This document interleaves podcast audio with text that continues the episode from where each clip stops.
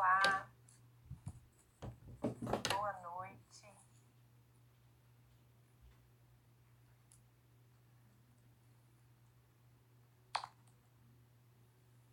A Lilian já chegou.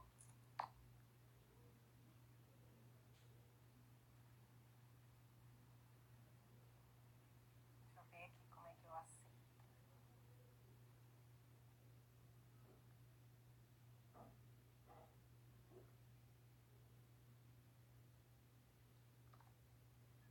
Olá! Andréia. Uai, não estou te vendo. Ah, agora sim. Apareceu, boa noite, boa Apareceu. noite. Boa noite, Lilian. E aí, minha amiga, tudo bem com você? Tudo bem e você? Tudo ótimo. Que bom É. falar com você, gente. Pois Saudade. é, né? pois é. É, meu filho, essa quarentena tá deixando a gente com muita saudade, né, de todo mundo. Quero ver na hora que Nossa, acabar a quarentena. É, Nós vamos ficar tão grudados, tão grudados. é engraçado, né? Que a distância une. Parece que você fica com, com mais vontade de, de encontrar, né? De estar junto. E talvez se não tivesse a quarentena, a gente tra- estaria mais tranquilo, né? Nesse sentido. Sabe por que isso, Michele? Porque quando a gente está distante, a gente faz questão, né? De ligar, de mandar mensagem, porque está fazendo falta. E no dia a dia, a gente costuma acostumar com a presença da pessoa. E esse tal de acostumar estraga É. todas as relações. Né? Você acostuma, você não se esforça. Amanhã a gente conta de novo, amanhã de novo, de novo, de novo. Então a pessoa não se esforça para aquilo. Então a quarentena está sendo É. extremamente positiva nessa qualidade aí das, das relações, por isso que a gente está se esforçando, está fazendo questão, está se interessando, está olhando aqui, ó, e conversando, prestando atenção. Então tá. É isso mesmo, tô fixando o Uhum. comentário aqui. E eu acho assim que a gente tem aquela ideia de, ah, eu posso ver a qualquer dia, então a gente vai procrastinando, né? Vai adiando, Exatamente. fica naquela, vamos marcar, vamos marcar, mas nunca marca. Então que É. a quarentena sirva pra gente aprender, né? A não adiar as coisas, porque a gente não sabe o dia de amanhã. Exato. É, e a gente saber também o quanto é importante, né? Porque muita gente está sofrendo aí, é, tá fi- ficando doente mesmo, é passando mal mesmo, porque é, isso não é uma coisa é, simplória. Faz muita diferença na nossa saúde, na nossa qualidade de vida, o contato, a presença, né? Então a gente tem que ficar atento a esses costumes aí que a gente ignora, coisas que são muito simples, mas que fazem muita diferença na nossa vida. assim Não, contato e é, é, é- é essencial, né? É, Eu acho que a gente já estão tá chegando. aprendendo muita coisa, né? Com essa quarentena, Muito. tudo isso. Muito. O lado bom é isso, né? É pensar nas coisas que a gente está aprendendo de bacana, né? Uhum. É, Michele, é, a nossa conversa é sempre muito gostosa, né? E essa, essa live é um convite que eu estou fazendo para as pessoas que eu admiro muito, como profissional e como pessoa. Você é uma delas, né? Que eu tenho muita admiração, a gente se conhece há muito tempo. E essa live eu dei o nome de uma conversa terapêutica, porque é uma troca, né, com o objetivo de orientar as pessoas que se interessam por esse assunto, mas é uma troca leve, gostosa. Nós vamos trabalhar algumas, alguns temas hoje, mas que nos próximos a gente trabalha mais também. São muitos assuntos, né? Uhum. É, mas é uma conversa gostosa, terapêutica, para fazer bem para quem estiver assistindo e para a gente, né? Ter essa Uhum. delícia assim, de conversa que vai Esse orientar muita encontro gente. Então, virtual. Queria agradecer, isso mesmo. Michelle, se apresenta um pouco, né, para as pessoas. Uhum. É, eu vou me apresentar, meu nome é Lilian, sou psicóloga e coach, trabalho no consultório, né, na clínica, e eu trabalho com psicologia positiva. Ah, meu primo, Ô, gente, eu não vou mais é, cumprimentar as pessoas que estão indo, porque é tanta gente, graças a Deus, e aí Dá eu cumprimentar cumprimentar. todo mundo, né? E aí toda vez vai parando assim. Pois é, ó, amo todos vocês, muito obrigado pelo privilégio, né? É, de, de valorizar o nosso trabalho aí, de estar assistindo a nossa live. É, desculpa se a gente não vai cumprimentar todo mundo, senão a gente se perde, mas Uhum. muito obrigada, viu? Pela presença. É, eu trabalho com psicologia positiva hoje, sempre trabalhei com a psicanálise, gosto muito, ainda uso essa, esse, essa metodologia, só que a psicologia positiva, assim como o trabalho da Michelle, ela vai se apresentar daqui a pouquinho, fez uma transformação né, nos meus atendimentos, na minha vida em si, porque saiu do foco do problema para o foco na solução e de uma forma muito, muito gostosa, né? A gente trabalha com positividade porque é uma, uma um foco na solução, num olhar para o futuro a longo prazo, é, de uma forma muito gostosa e positiva, né? Porque às vezes na psicanálise ali a gente ficava muito no problema, muito naquele sofrimento e trabalhando o problema, né? Como se a pessoa fosse o problema e não tivesse outras opções. Não, ela é assim, vai viver assim porque ela viveu aquilo no passado ou teve esse, essa relação né, mais conturbada e tal. Então, é, é, essencial que a gente entenda, né, que a gente se conheça, conheça a nossa história, realmente alguns problemas que a gente viveu, mas é essencial que a gente passe a ver a vida e as possibilidades da nossa vida de um foco mais positivo. Né? Então, eu espero que vocês é, se encham de positividade com essas lives e se apresenta aí, minha amiga linda. Muito obrigada, viu? Oh, eu que agradeço. Então, eu queria começar me apresentando com muita gratidão, não só por essa live, mas por tudo, porque eu, se, eu sempre gosto de, de te agradecer, porque você é. fez parte, assim, do start da minha carreira, né? Você me acompanhou desde o inicinho, então a gente se conhece, eu não sei nem há quantos anos, eu já até perdi as contas. É verdade. A gente estudou juntas, fez psicologia na Newton, e, e a Lilian, assim, é peça fundamental para eu dar o pontapé mesmo inicial na minha carreira. Então, assim, gratidão eterna por você na minha vida. Eu sempre soube do seu potencial, dessa pessoa linda que você é. Gracinha. Então, e depois da gratidão, deixa eu me, me apresentar, né? Eu é, sempre pensei na psicologia como uma forma de atuar com as crianças, porque eu sempre fui apaixonada com crianças. Tanto que no início eu até ficava na dúvida se eu ia fazer pedagogia ou psicologia, escolhi pela psicologia pensando em crianças. E quando eu comecei a atender, eu comecei a perceber que os, assim, a maior dificuldade era dos pais, né? Os pais, eles eles se sentem muito perdidos diante do comportamento da criança, muitas vezes para não, por não entender o porquê de cada comportamento, eles não entendem né, o que, que se passa, leva tudo para o lado pessoal e sofrem demais. E aí eu comecei a perceber que a ajuda dos pais surtia um efeito muito positivo nas crianças.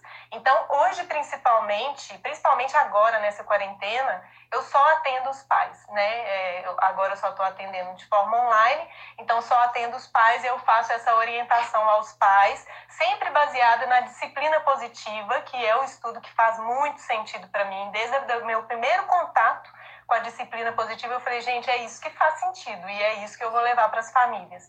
E que eu realmente vejo um efeito positivo, né? É. Porque é, é realmente essa questão que você explicou no início, de olhar as coisas é, por um lado, o que, que eu posso fazer para melhorar? É foco na solução. E quando você foca na solução, as coisas acontecem, né? E a vida vai transformando, porque você deixa de olhar para o que está ruim e melhora o que já está bom e muda, muda a, a o, o campo de visão né, para aquilo que está ruim. É. O que, é que eu posso fazer de diferente para eu colher um resultado diferente desse que está aqui, que eu não estou gostando, né? Então, a disciplina positiva ela tem muitas ferramentas práticas que os pais conseguem aplicar diretamente ali com a criança e principalmente com eles mesmos, porque é. eu acho que não existe transformação, não existe querer mudar a criança se eles não olharem para dentro. Então, também é um trabalho de, de autoeducação, né? de, de autoconhecimento. Só que eu acho que a diferença dessa autoeducação e autoconhecimento é no sentido de sair da culpa, né? Porque os uhum. pais amam muito e eles querem sempre fazer o melhor e às vezes eles não conseguem fazer o melhor e se sentem muito culpados com isso. Mas é, a, a, disciplina positiva entra nesse, nesse viés, nesse, nesse buraquinho aí de não saber o que fazer, só que sem sofrimento, né? Assim, tem uma, uma mudança né, de, de, de visão da vida. A pessoa vê o tanto que ela estava errando, entre aspas, né? Errando sem saber, errando porque aprendeu, errando porque viveu essa experiência, era, era o que ela sabia fazer. Mas é, às vezes a, a, transformação a pessoa fica se sentindo muito culpada, estou muito errada e tal. E na disciplina uhum. positiva a gente tem um olhar muito mais, mais sensível, né, com esses pais que tanto sofrem em querer fazer o certo, né? Porque às vezes eu vejo assim, é, ah não, mas a culpa é dos pais. Nossa, gente, que sofrimento! O pai ama aquela pessoinha ali, é sabe? Realmente, muitas uhum. coisas que a gente vive, né, foi, é fruto do que nossos pais fizeram com a gente, mas eles também receberam aquilo ali. É, então, não existe, a gente não nasce sendo pai e mãe. Então, carregar essa culpa uhum. não faz a gente melhorar, faz a gente sofrer e faz o nosso filho sofrer. Né? Então, assim, é. você percebe o pai sofrendo e o filho sofrendo junto. Então, a psicologia e a disciplina positiva trazem uma coisa muito gostosa, sabe? Vocês vão ver aí é. pela, pelas aulas da, da Michelle. É, e você tocou num ponto importante, Lilian, porque essa culpa que eles já carregam, se a gente intensifica essa culpa, eles vão é. errar cada vez mais, porque aí a pessoa que está carregando uma culpa pesada nas costas, ela não consegue olhar para a solução, ela só consegue é, se autopunir e ela vai continuar errando, porque ela não, né, ela não se sente capaz de agir de outra forma. E uma das ferramentas da disciplina positiva é exatamente encarar o erro como uma oportunidade de aprendizado. Então, é, é, a disciplina positiva fala para a gente usar essa ferramenta com as crianças, mas eu acho que os pais principalmente precisam usar na vida deles. Então, todo o meu erro, que agora eu estou jogando uma luz ali, eu estou me conscientizando que existe um caminho mais saudável, eu vou usar esse erro como oportunidade de aprender. Então, o que, que eu posso aprender de cada comportamento que não foi legal, né? Então, da mesma forma que a gente ensina isso para criança, a gente precisa aplicar na nossa vida também. E aí a culpa se transforma em responsabilidade, né? E quando eu, eu, eu sou responsável, eu posso mudar. Agora, ah, com a culpa nas minhas costas, é. eu não mudo. É. é. Então, partindo exatamente para esse, o objetivo, inclusive, dessa conversa terapêutica, vamos falar de um dos aprendizados que você tem trabalhado ultimamente, né, a criatividade. Então, o que é a criatividade e como que ela pode ajudar essas famílias, esses pais, essas crianças, né, o mundo? Uhum. É, é, criatividade, eu acho assim, primeiro, é importante saber que eu, eu, eu, tenho falado muito disso, que a criatividade ela traz leveza para as relações, mas não é que, tipo assim, ah, se eu for criativo, então eu não vou ter problemas, né? Se eu for criativo, não vou ter mais desafios na minha vida. E eu acho que não é por aí. A questão é como você encara os desafios. Os desafios vão continuar aparecendo, porque é através deles que a gente aprende, que a gente cresce. Mas uhum. quando a gente tem um olhar criativo, a gente consegue olhar aquele problema, sentir o peso dele e, e perceber.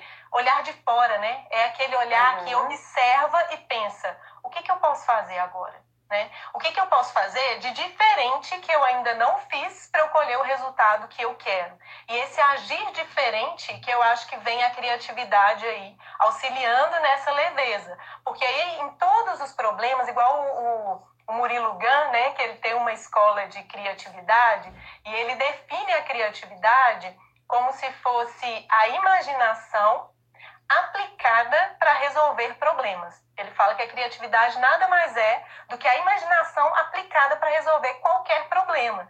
E tudo, se você for pensar, tudo é um problema. Tudo que a gente quer fazer de forma diferente uhum. é um uhum. problema que você está resolvendo. Então, como que eu vou usar minha, minha imaginação para resolver esse problema, né? E às vezes, uhum. porque eu acho que existe muito mito em cima da criatividade. Tem gente que acha que ser criativo é criar uma coisa inédita, mirabolante, né? E não é uhum. nada disso. Criatividade é você pegar um limão e fazer uma limonada, e às vezes com uma é. coisa simples assim no dia a dia, sabe? Uhum. Então você já está sendo criativo. E também tem, tem o mito de que criatividade é um dom, se eu não nasci criativo, então né? Eu não, não posso ser. Muita gente não se vê criativo, mas nem sabe, às vezes, que está usando da criatividade e que poderia usar muito mais se tivesse essa consciência, né? Por isso que eu acho que traz tanta leveza, é olhar para o problema de uma forma diferente e agir uhum. para resolver os desafios. É uma como... forma muito mais leve como é, é, é, é a palavra mesmo diz assim, você me conserta, tá? Se estiver errado. Uhum. É, é, é, como se você estivesse inventando, criando em cima daquele problema. Como, quando você não sabe o que fazer, como fazer, você tem que criar. Então tem que usar a imaginação mesmo para criar aquilo ali. Só que não exige de você uma coisa muito incrível, né? É só sair do seu costume, dos seus velhos hábitos, para um uhum. novo que pode ser super simples, inclusive mais simples do que o de antes, mais ou menos Sim. assim, porque tudo passa pela imaginação, né? Aí depois a gente coloca Isso. no papel para ver se, né? né? Você tem que se abrir é, ali.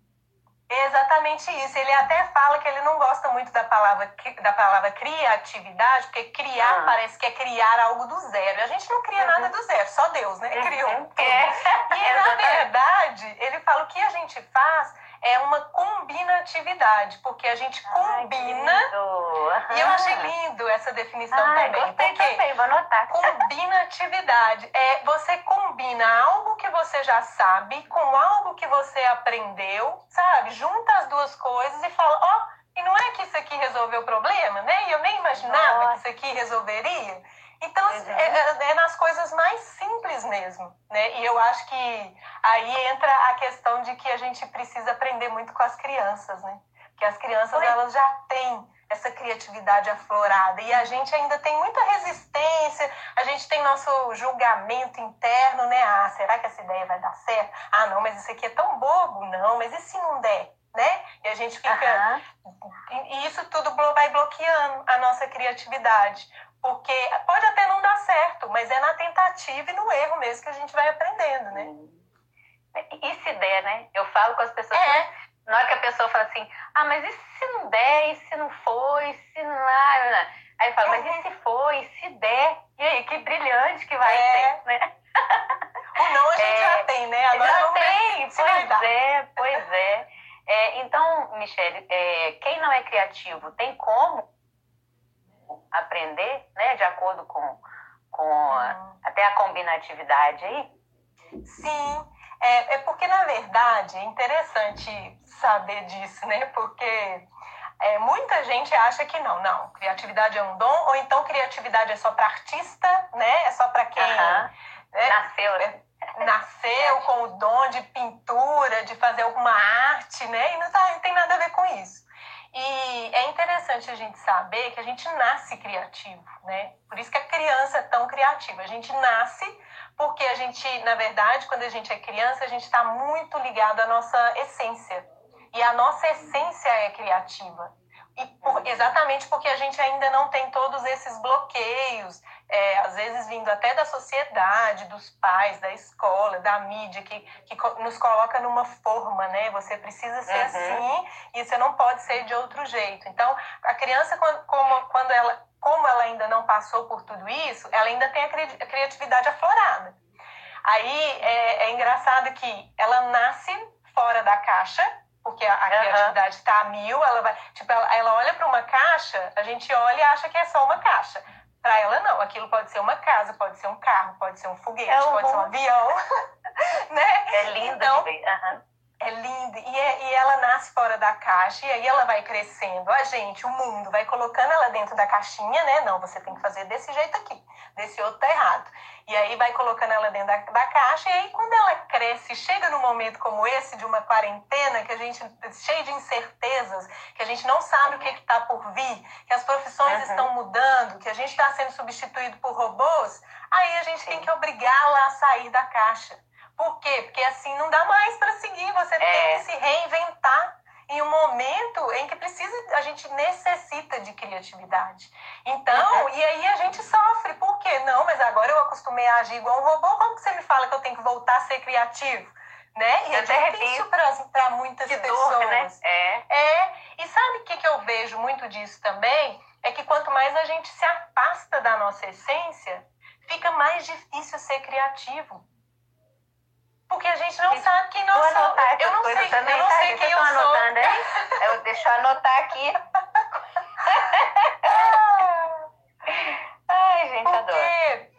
Porque imagina, eu nasci, eu nasci criativo, porque eu tô, eu tô ali colado na minha essência. Então, é muito prazeroso viver em, em essência pura, porque eu vivo quem eu sou.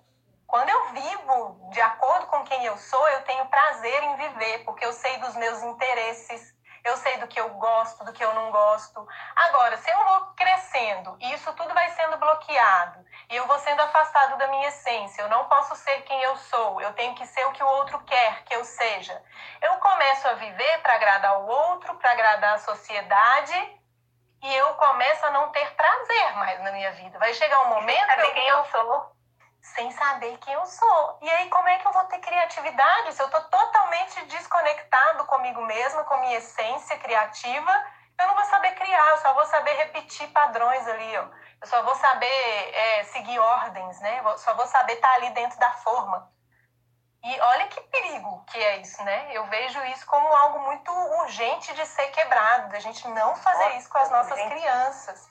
E uma vez eu ouvi que também fez muito sentido com isso que eu tô falando, eu ouvi alguém dizer assim, que a pessoa quando ela tem depressão, na verdade, ela tem saudade dela mesma. A depressão nada Ô, mais Michelle, é eu vou te falar uma coisa, eu vou precisar de um caderno novo para anotar, né? ai, ai. Oh, Jesus.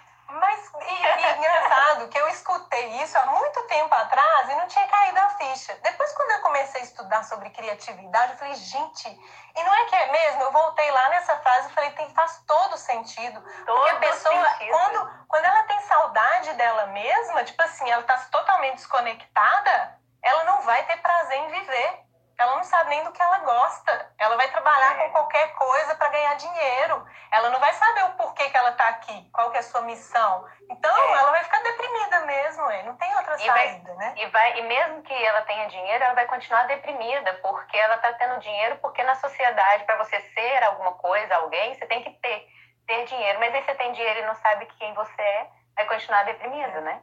E eu vou te fazer uma outra pergunta, mas só para completar isso que você estava falando, que eu achei tudo lindo, maravilhoso, estou anotando aqui, estou é, achando ótima aula.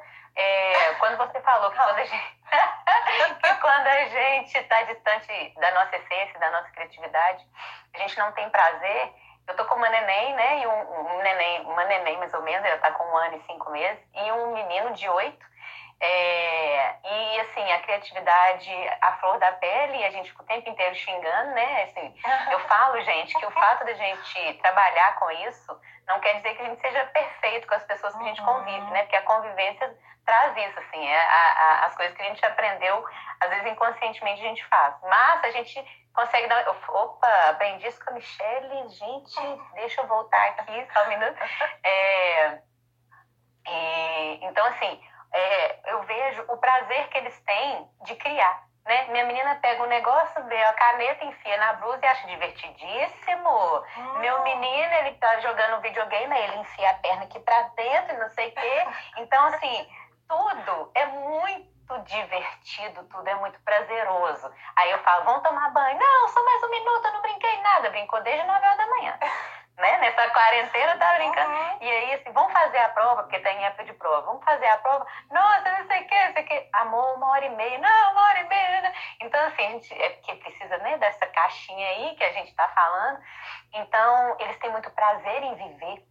E o que, que tem acontecido, voltando novamente ao que você falou da depressão, as crianças estão com depressão com 10 anos de idade. Porque Nossa, quando eles começam a sair dessa infância gostosa, e que a gente já xingou adoidado durante esses 10 anos, que o menino está saindo dessa delícia e tem que se encaixar ali na escola, que é a próxima pergunta. Não, a mentira, a segunda pergunta. Então, as crianças estão em depressão com 10 anos, as crianças estão falando em suicídio com 11 anos, tá, gente? Eu atendo crianças assim, tá? Não é brincadeira, não. Então, é, o, a falta do prazer em viver é exatamente isso que você falou, né? Da, da forma mais linda do mundo, saindo da sua essência. É, as pessoas estão tendo que se encaixar na, na, na sociedade e estão perdendo, perdendo o prazer de viver. Então, eu tenho uma, uma, paciente que especificamente trabalha, né, tá trabalhando na, na área da saúde, da, do coronavírus, e aí ela fala, Lília, nós tivemos uma reunião ontem, e aí hoje, na hora que a gente voltou, teve que desfazer tudo da reunião de ontem para uma reunião hoje, porque tudo hoje, no momento onde nós estamos vivendo, que nós estamos vivendo, tudo está mudando de um dia para o outro, porque a gente nunca Nossa, viveu é isso, a gente está tendo que aprender então aí tá todo mundo sofrendo porque não consegue fazer igual a criança que jogou um brinquedinho ali, passou dois uhum. minutos, ele já tá colocando outra coisa ali, jogando e brincando, que ela gosta de mudar. Ela gosta de inventar, ela gosta de criar. Para ela isso é gostoso. E a gente aprendeu que não pode criar e tá sendo obrigada a criar. Então, eu falei com minha sogra ontem, ela falou assim, nossa, Lila, eu não tô aguentando de saudade dos meninos. O que, que você tá fazendo comigo? Eu falei, nem sou eu, é o corona. E o corona, além de estar fazendo as pessoas ficarem isoladas, está causando um monte de, de problemas psicológicos por causa disso. Porque as pessoas estão tendo que se reinventar e elas foram proibidas de se reinventar. Uhum. Né? Você passa 10 anos se inventando, e aí dos 10 anos até os 40 você não pode se inventar mais, se reinventar, e aí está sendo obrigado agora, na marra, a se reinventar todos os dias. Todos os dias. Então o corona está trazendo outros transtornos que não é só ele. Né? Tá trazendo um transtorno de você ter que se reinventar, pensar nas coisas ali. E aí eu te pergunto, Michele, como fazer para não bloquear essa criatividade nas crianças? É, é, é um tema bem complexo, né? Porque a gente, quando, como a gente veio de um. Nossa, Lilian tá com um monte de comentário, eu fico perdida nos comentários. Eu não tô é... nem lendo, vou ter que ler depois. É, a gente dedica uns minutinhos no final para ler, né? É, não, outra coisa. Se a gente não conseguir responder, manda no direct da Michelle, no meu. Isso. É, manda, manda as perguntas, porque se a gente não conseguir responder hoje, a gente responde na próxima, tá? Isso, mas vamos tentar responder no finalzinho, só para não perder o fio da meada. Porque se eu for parar para ler, minha filha, eu não, não sei mais o que, que eu tava falando. é.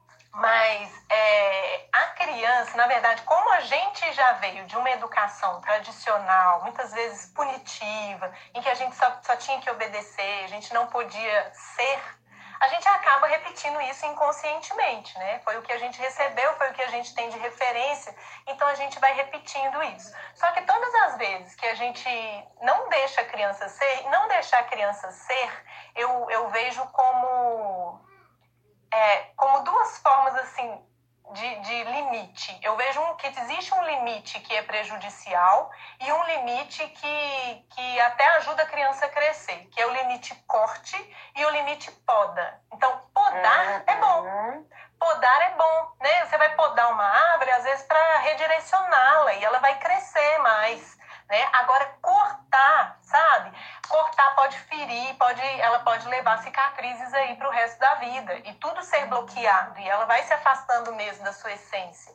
Então, eu uhum. acho assim que esse limite saudável da poda seria um limite onde você junta amor e o amor é você deixar ela ser quem ela veio para ser, que eu acho que é uhum. muito difícil, parece que não, mas é difícil, porque às vezes a gente quer que a criança se encaixe nos nossos padrões, a gente quer que ela seja quem a gente. É, é a expectativa que a gente criou dela. Então, tipo assim, eu crio uma expectativa e que a gente criança, acha que ela... é bom para ela, né? Isso. O que a gente acha que é bom. Exatamente. É, Aí ela tem é uma... que ser aquilo.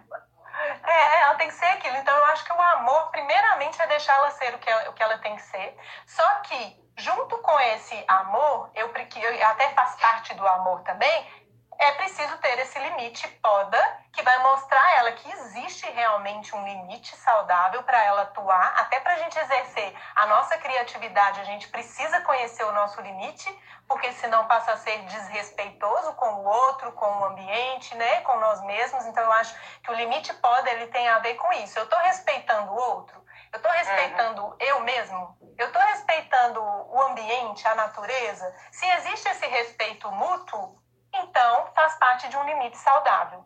Agora, a partir do momento que eu desrespeito a criança, então esse limite já está bloqueando essa criatividade, já está ferindo e já está afastando ela de ser quem ela é.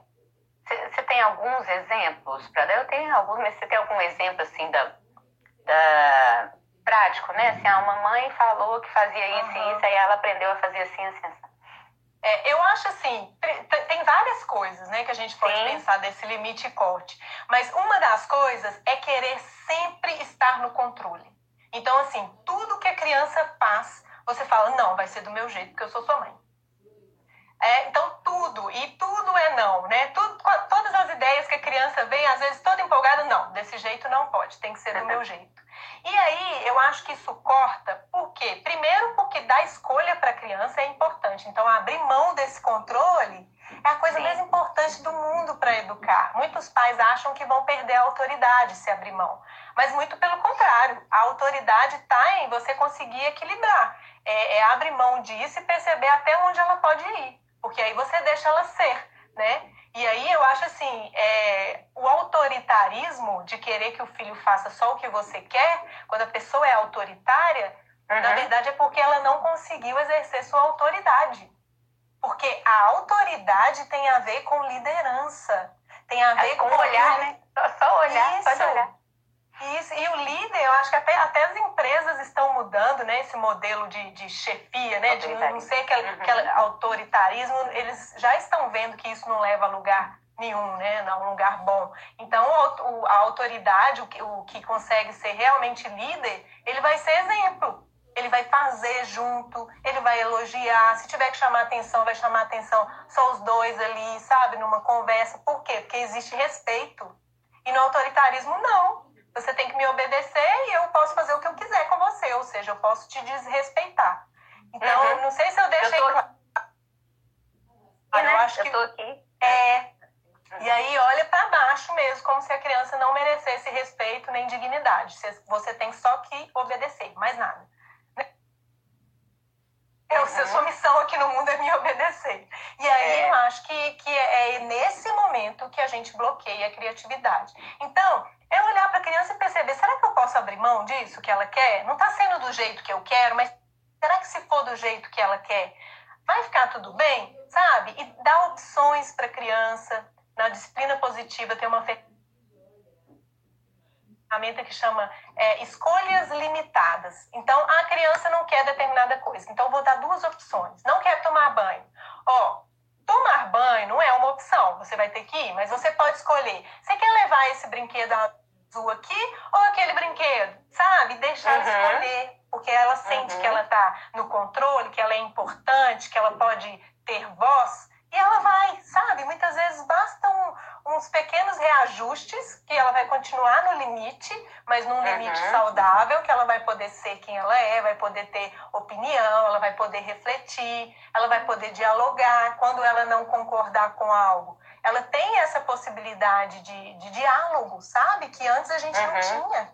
Então, uhum. eu acho que essa é a diferença de um limite para o outro, e esse limite corte é o que bloqueia totalmente a criança da, da sua criatividade. Ela é aí que ela começa a se afastar da sua essência e vai aprendendo a só seguir aquelas normas e obedecer. Né? É, Michele, eu gosto muito de dar exemplo para as pessoas conseguirem enxergar é, um pouco da teoria que a gente está falando. É, você está falando de uma forma bem didática, bem simples, assim, mas eu vou dar um exemplo meu. E tem exemplos também, né, de, de pessoas que eu já atendi é, por exemplo, mãe que era muito controladora e, e os filhos é, sentiam até mal quando a mãe estava perto. Né? Ela queria muito controlar e tudo mais, e aí o que, que acontecia? É, é, eles, eles faziam muitas coisas escondido dela com medo. Então, de, de, qualquer forma, gente, a criança, o adolescente, o seu filho vai fazer. Vai fazer uhum. escondido de você. Porque você não tem ali aquela autoridade é, em relação a respeito. Você tem autoridade de, de ser chato, de ser é, é, agressivo e tal. Mas eles vão te respeitar ali na sua frente, mas eles vão fazer as coisas. E isso é pior porque eles podem fazer uma coisa que vai fazer mal para eles, né? Sim. Então, na maioria das vezes, bebe escondido, fuma escondido, faz um monte de uhum. coisas, né? Esses, os casos que eu conheço. E eu vou contar um caso meu, que eu já falei até com a, com a Michelle. É... Ah, eu falo que, assim, o autoritarismo é, é, gera um peso, né? Gera um peso na pessoa, é, porque ela está sempre tendo que mandar e, com, e, e controlar, então fica pesado para ela. Quando ela sai um pouco desse lugar de autoritarismo, ela fica mais leve, a relação fica mais leve, ela também sofre menos. Não é fácil, viu, gente? É, eu vou falar um, um, exemplo meu, porque a gente tem que se autoconhecer para saber onde a gente precisa trabalhar. Então, uma vez meu menino fez um, cortou o cabelo na escola e eu tô no, é, é, na, eu sempre tenho né a, a, WhatsApp das mães e tal e eu já sabia que ele tinha sido o líder da, da bagunça ele cortou o cabelo e todas as crianças todas cortaram o cabelo também. E aí as mães estavam poxa mas por que minha filha cortou a franja e tal. Ele até as meninas cortaram. Nossa. e aí falou ah fulaninho contou que foi o Davi. Que foi o Davi que cortou. Primeiro, que o professor estava lendo as coisas, não viu, e aí ele cortou e os meninos adoram ele, e aí todo mundo foi na onda cortar. E aí eu cheguei na casa da minha sogra, ele estava lá com um buraco aqui, né? Aqui. Aí eu cheguei, eu vi, o que, que aconteceu? Nossa, mãe, todo mundo cortou o cabelo. Eu falei, mas quem começou? Ah, todo mundo cortou. Eu falei, hum. todo mundo cortou? Quem começou? Ah, todo mundo cortou. E falando assim, né, maior naturalidade. Aí eu falei, meu filho, eu sei quem foi que começou. Ela, como é que você sabe? É, porque eu sei tudo, aquela que controla as coisas todas. Porque eu sei tudo, a mãe tem o poder de saber as coisas todas. Aí ele, ô oh, mãe, é porque eu fiquei com medo de te falar e você brigar comigo. E aí eu percebi, né, que a minha forma de lidar com ele estava deixando ele é, com, medo, com medo e ele estava aprendendo a mentir para mim uhum. pelo medo. Então, assim, o, o, autoritarismo, né? Eu brinco com a minha amiga, a Vivi, é, a gente que é psicólogo e tal, a gente se sente meio pressionado, né? De fazer as coisas certo e tudo mais, uhum. né? Como é que fica a psicóloga e tal, tal. Então, assim, é, a, a gente tem que ter esse cuidado de como lidar com a família, de como lidar com os filhos, para não ficar achando que eles são produtos nossos, né? Da nossa profissão uhum. e tal, e que a gente massacra eles às vezes, né? É, então tem que ter esse cuidado. Então o exemplo que a, que, que a, a, a Michelle está falando, e que nas empresas é a liderança, a, a, a chefia autoritária, o líder e o laissez-faire, né? Então, o autoritário manda o tempo inteiro, o líder é que todo mundo segue sem ele precisar fazer esforço, e o laissez-faire é aquele que deixa o barco andar e uhum. se todo mundo afundar, né, não tá nem aí. Todo mundo então, vai morrer. Disciplina, é, a, é... Por que, que eu tô falando isso, Michelle? Porque muita gente acha que a disciplina positiva deixa as crianças sem limite. Quando isso acontece, é porque a pessoa não está sabendo aplicar. Né? Vamos uhum. deixar claro isso, que não é um deixa correr, Ótimo. né? Deixa o menino é fazer uma coisa e colocar a vida dele em risco. Isso, isso. isso. É, então, assim, é, a, a, próxima pergunta que eu queria fazer para é, você, né? A gente está falando de não bloquear. Qual é a importância, então, desse, da, da, da, pessoa se conhecer, igual eu dei o exemplo, né, da minha pessoa, do autoconhecimento, né, nessa, nessa relação aí da, da criatividade, dessa relação com as crianças, né, qual é a importância do autoconhecimento como um combustível, né, para uhum. desenvolver a sua criatividade. Sim, eu acho que eu até já antecipei um pouco essa pergunta, é, é, mas eu acho que faz total faz total sentido você buscar o seu autoconhecimento para que realmente seja esse combustível para a criatividade. Quanto mais você se conhece, mais você é criativo. Por quê? Porque mais você se reconecta com a sua essência. E a nossa é. essência é criativa. E quanto mais a uhum. gente se reconecta com a nossa essência, mais prazer de viver. Quanto mais eu tenho prazer de viver, mais eu vibro no amor. E no amor que eu digo é, é na coragem, porque eu acho que o amor tem muito a ver com coragem, né? Então, assim, mais coragem eu tenho de fazer as coisas do meu jeito, independente do que o outro vai pensar de mim. Porque quando eu vibro no medo, quando eu tô desconectado, eu uhum. vibro no medo, né? Eu, é, eu, eu é. tenho medo de agir, eu tenho medo do que o outro vai pensar de mim. E não ser né? aceito não ser aceito, porque eu vivo nessa busca de aceitação, porque nem eu mesmo me conheço, né? Como é que o outro vai, vai me aceitar? Se nem eu me aceito, se nem eu me conheço.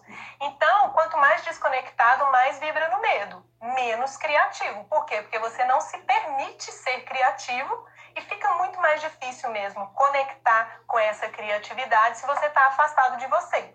Então, eu acho que esse mergulho aí de autoconhecimento é fundamental para tudo na vida, para ser criativo, para buscar o prazer de viver, para fazer o que você ama, até para descobrir a sua vocação, né? Eu acho que quando a gente não se conhece, a gente tem que a gente tem que resolver isso muito cedo, né? O que, é que você quer ser na vida? E às vezes você tá lá desconectado ainda, você tem nem noção de quem é você, porque, né? Porque a sociedade fez isso com você, você não tem nem ideia e, tem, e é obrigada a escolher. E aí, por uhum. isso que muitas vezes, né, muita gente escolhe um monte de coisa e não se vê ali. É. Né? Então, eu acho que a importância desse autoconhecimento, e, e desde cedo, né?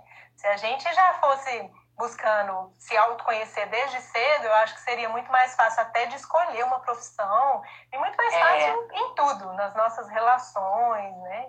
É, eu tô querendo fazer, é, eu tô querendo fazer um projeto lá na escola do Davi, isso, para a gente aprender, as crianças aprenderem a lidar com a emoção. É um outro exemplo que eu vou dar dessa questão do medo. Você falou do medo de vibrar no medo, né? O medo, em certo limite, é, é, ele, ele te protege, mas o medo em excesso te atrapalha. E aí eu lembro de, de uma pessoa falando comigo, ah, Lília, é, ah, como é que você fez com o Davi e tal? É, para ele, não, eu não lembro como é que era o contexto. Aí eu respondi para a pessoa, falei, ah, aí ela estava perguntando isso porque queria fazer da mesma forma com, com os filhos, né?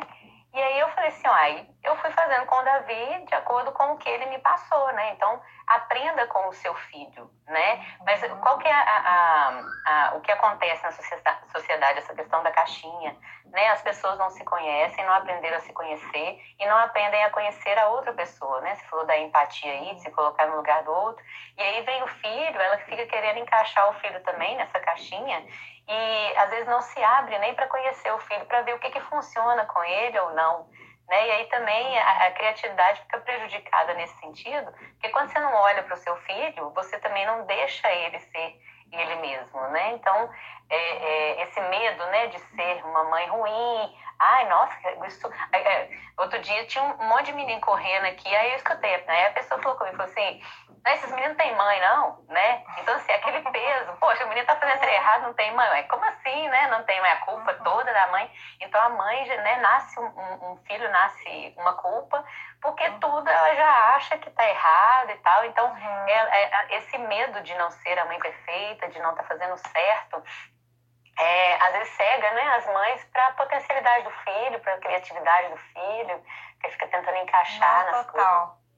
Total. E tem uma frase, não sei se eu vou lembrar da frase, mas o sentido é assim, que existe um paradoxo nessa aceitação, que, que é, quanto mais eu me aceito como eu sou, assim eu mudo. Só assim eu posso mudar. Então, é. primeiro eu preciso me aceitar. E eu Sim. só, e quando eu me aceito, eu consigo aceitar o filho do jeito que ele é. Eu consigo aceitar o outro como ele é. Se eu não uhum. me aceito, eu não vou aceitar ninguém, né? Porque aí eu vou cobrar do outro, eu vou querer encaixar o outro, porque eu tô fora, né?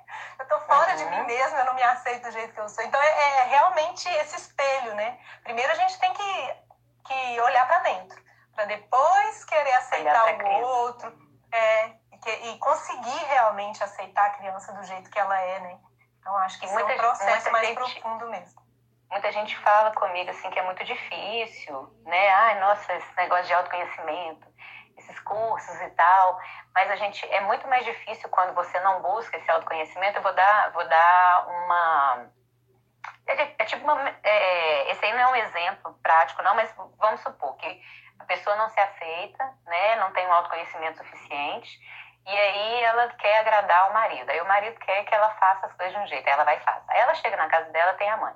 Aí a mãe quer que faça de outro jeito, aí ela vai lá e faz. Aí chega em casa, o marido fica com raiva, porque fez do outro jeito. Ele queria do uhum. outro, estava acostumado com o outro. Aí ele vai no trabalho, ela vai no trabalho. Aí no trabalho, o chefe quer que ela seja assim, que ela sendo assim, ele vai promover e tal. E aí ela não consegue saber o que é assim que ele quer, porque ela tá com a criatividade minada ali. Então imagina uhum. que cansativo, Não, que pesado você ter que agradar fulano, a outra fulana que você foi visitar, a pessoa do seu trabalho, porque você não se conhece o suficiente para falar com eles, olha, tudo bem, a gente vai tentar se, se, se organizar aqui, né, na, nessa convivência, mas eu sou assim, e aí nós vamos tentar trabalhar, aí a mãe vai e reclama, oh, mãe, é, eu sou assim, assim, assado.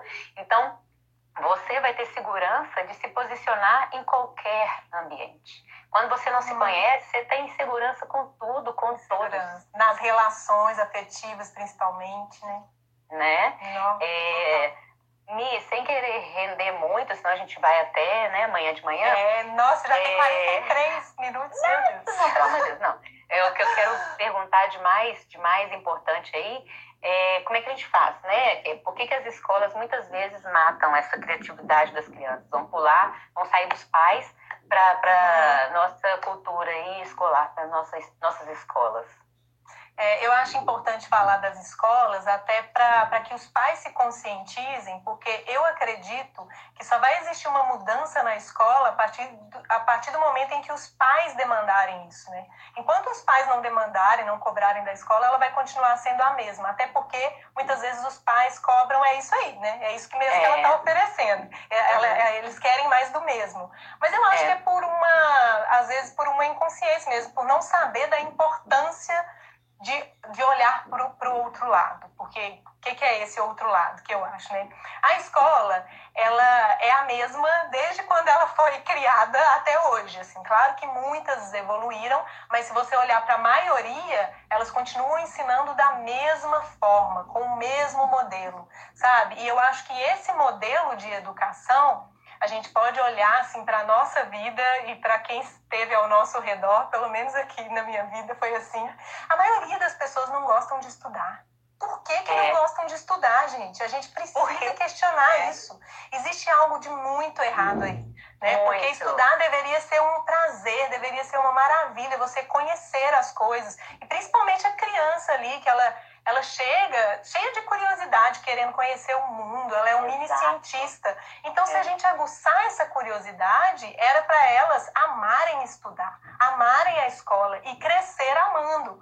Só uhum. que eu acho que a escola, ela bloqueia, ela realmente mata a criatividade pela forma com que ela ensina.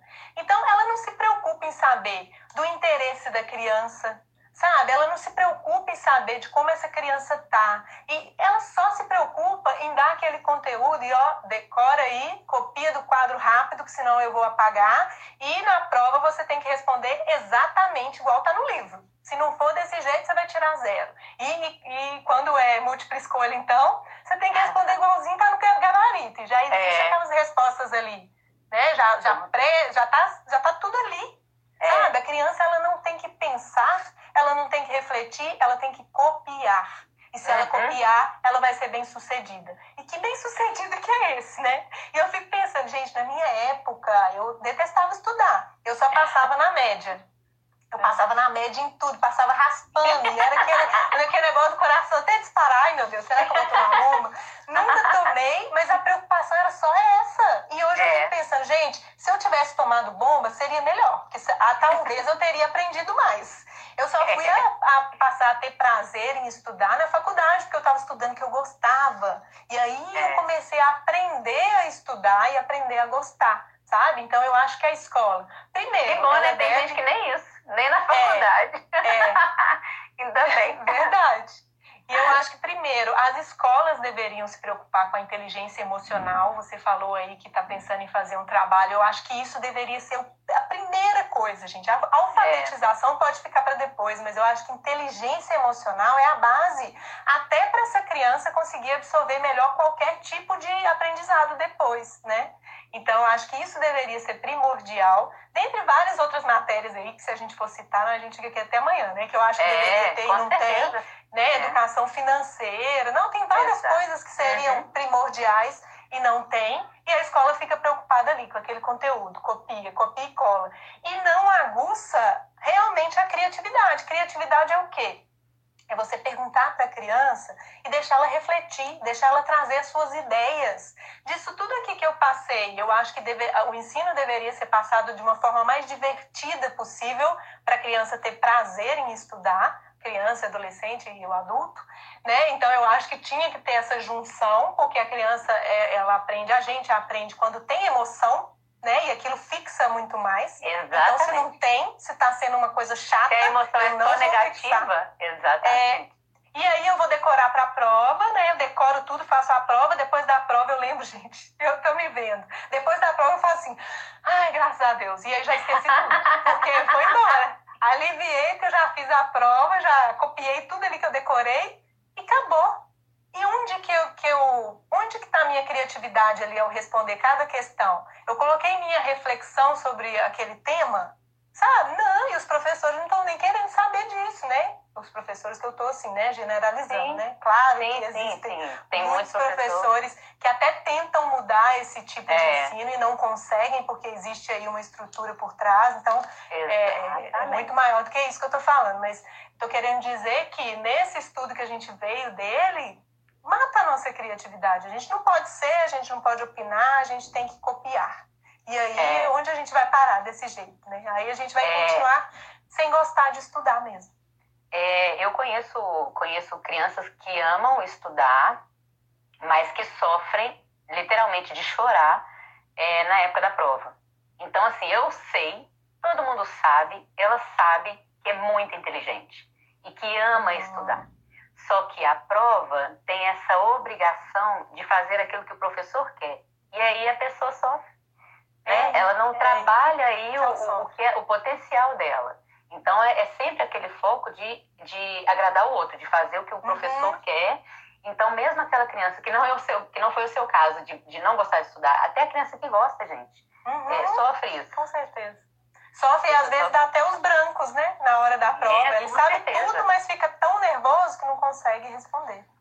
Isso Ô, é Mi, é, já deve estar tá quase acabando, né? Então eu é, queria assim. Minutos. Ah, então tá. Então ainda tem um tempinho, graças a Deus. Então tem duas coisas que eu gostaria que você é, encerrasse. Né? Eu gostaria de agradecer imensamente essa delícia de conversa ah, terapêutica. Foi maravilhoso, delicioso. Eu acredito que todo mundo gostou.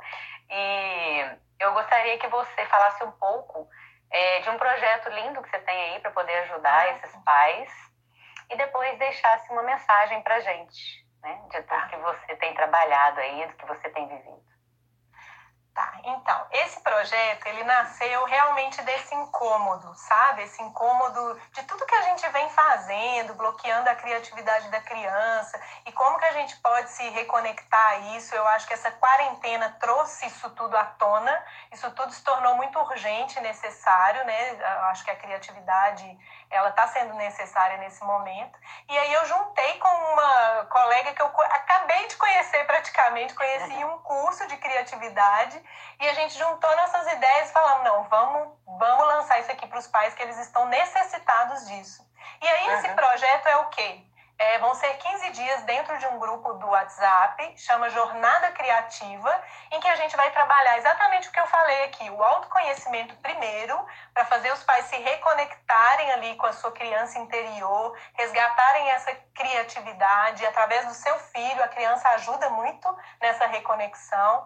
Então, a gente vai trabalhar primeiro o autoconhecimento, depois a gente vai trabalhar é, em como os pais podem conhecer melhor os seus filhos entendendo um pouco o que, que se passa na cabeça da criança, o porquê de cada comportamento, aí a gente vai aprofundar um pouquinho nisso. E a, a, a última fase vai ser de, dessa relação, como melhorar a relação. E aí a gente vai tratar também sobre a importância de rotina, né? De, de como a gente pode deixar a criança mais tranquila, principalmente nesse momento da quarentena, e como que as mães, principalmente, principalmente podem é, organizar tudo isso, porque eu acho que está tendo muita coisa aí para fazer e elas estão ficando meio perdidas, né? Então a gente uhum. vai levar um pouquinho disso também. E hoje é o último dia da inscrição, a gente já começa no domingo. no domingo e vamos seguindo aí nessa jornada por 15 dias, vai ser lindo, já preparamos tanta coisa bonita, porque vai ter teoria e prática. A teoria vai ser através de áudio e a Aline vai trazer a, a prática através de vídeo. Como que a gente pode é, é, nutrir essa criatividade na criança através de brincadeiras, qual brincadeira que estimula o quê, sabe? Tá bem legal. E aí, agora eu vou finalizar aqui, né? Porque aí eu acho que vai dar até tempo de, de ler um pouquinho dos comentários. Uhum. Aí você falou para eu finalizar com uma frase, né? Nossa, vamos lá. já falou é... tanto, eu já anotei. Você quer é... alguma? Ai, passa uma coisa. Ai, Gente, isso aqui que vocês estão vendo é um trisco do que vocês vão viver se vocês participarem do projeto, né? Porque eu conheço a pessoa, eu sei o quanto é boa mesmo, e vocês viram aí nesse, nessa conversa delícia. Você quer sentir vontade, gente? Vai lá no link da minha bio, que tá lá, tem todas as informações. Mas eu acho que a mensagem que eu quero deixar assim para finalizar é, é para os pais abrirem um pouco mão do controle, de querer estar sempre ali na, né, na rede, ter as rédeas ali na mão e começar a aprender com a criança. Eu acho que a criança ela tem muito que ensinar. E quando os pais começarem a entender o quão precioso é esse ensinamento da criança, eu acho que as coisas vão fluir muito mais. Porque eu acho que só de, de abrir mão, a relação já vai ser mais é, leve e mais criativa, lógico que pensando aí no limite saudável, né, do respeito mútuo, e aí as coisas fluem. Acho que é essa mensagem que eu quero deixar. Aprenda com a sua criança. Ai, que lindo! Muito obrigada, Mi. Muito obrigada. Oh, eu que agradeço. Vai lendo. Lê aí, porque eu acho que aqui eu não estou conseguindo ler. Tá, eu vou ler aqui. A Rica Baby e Kids. Qual que é seu ah, nome? Valéria. Rica? Valéria. Ah, Valéria? Ela falou combinatividade, nova palavra de ordem. Eu adorei é, essa tá aqui. Já anotei, anotado também. Ela falou, quando, quanto mais nos afastamos do nosso meio, da nossa. Faltou aqui. Menos criativo sou. É, quanto mais me afasto de quem eu sou, menos criativo, né? Ela pediu o caderninho. Gente, eu vou passar o caderninho pra vocês. Vou anotar lá no meu Instagram as frases que eu anotei aqui. Ai, ela tira foto, me marca que eu quero. Não, eu não posso tirar foto porque a minha letra ninguém vai entender, mas eu vou fazer bonitinho. Vou colocar essa carinha lá. Ótimo. O Ricardo faz todo sentido. Ricardo, meu que é o seu primo? É. A, a Fê comentou. Ele é um super dez... pai, maravilhoso. É, ai que gracinha. A Fê, com 10 anos já afastamos bastante as crianças delas mesmas com a educação tradicional. Com certeza, é. 10 anos de uma educação autoritária já afasta muito, né? E o Ricardo comentou: além disso, a corrida frenética para que cada um seja melhor que o outro, olha que é. comentário interessante, é transferido cada vez mais cedo para as crianças, motivo de muita depressão infantil. Com certeza. Muita. E aí a criança fica querendo atender todas as expectativas do mundo, né? Nossa, esquece de olhar para ela mesma. Nó, muito pesado isso. Amando, a Rica, é a Valéria que você falou, né? É. Live muito produtiva, que bom que você gostou. Ó, oh, aí ó, Thalita super quer. Ai, ah, que, que, ótimo. Vai lá no link da bio e eu te, pode me chamar no direct que eu te explico melhor também. O Ricardo gente, falou... a Rica Baby, a Valéria também vai fazer uma live com a gente. Tô, eu estou ah, assim, é? um pouco pressionando a pessoa. Porque ela é linda também, tem muita coisa bacana para passar. Vai lá que eu quero assistir. É, o Ricardo falou, e pai também. Eu acho que é porque é. a gente estava é. falando muito das mães, o das pai mães. também. Isso vale para os pais, viu, gente? É, é, com certeza. Essa Michelle é das minhas, o Ricardo falou. Ai. Ai, gente, que delícia. A Thalita, eu não gostava de estudar. Aprendi a gostar depois de adulta e ó, tamo junta. Também Você ficou livre, né, para estudar o que queria. Uhum. Aí muda completamente. Super quero, a Thalita que falou, né? Super quero. Então, me chama, gente, é. no direct, tá? Que eu te explico. Acho que acabou, acho que a gente conseguiu ler todos os comentários. Muito obrigada por todo mundo que participou. E Lilian, mais uma vez, gratidão eterna. Linda, sucesso para você. Você sabe que eu desejo demais, né? Ó, um beijo para você. Pra nós. Um beijo para todos. É, grava aí no, no post, né? Que agora fica no IGTV. IGTV. E aí depois eu vou, eu vou gravar e vou colocar no meu YouTube, viu, gente? Então a gente não vai perder Ótimo. essa live, não. Tá? Um Ótimo. beijo gigante. Obrigada, Lívia. Bom final beijo. de semana para todos vocês. Beijo, amiga. Sucesso aí no projeto, tá? Obrigada. Sucesso para nós. Tchau. Bom fim de semana. Fica com Deus, Tchau. Você também. Um tchau, tchau.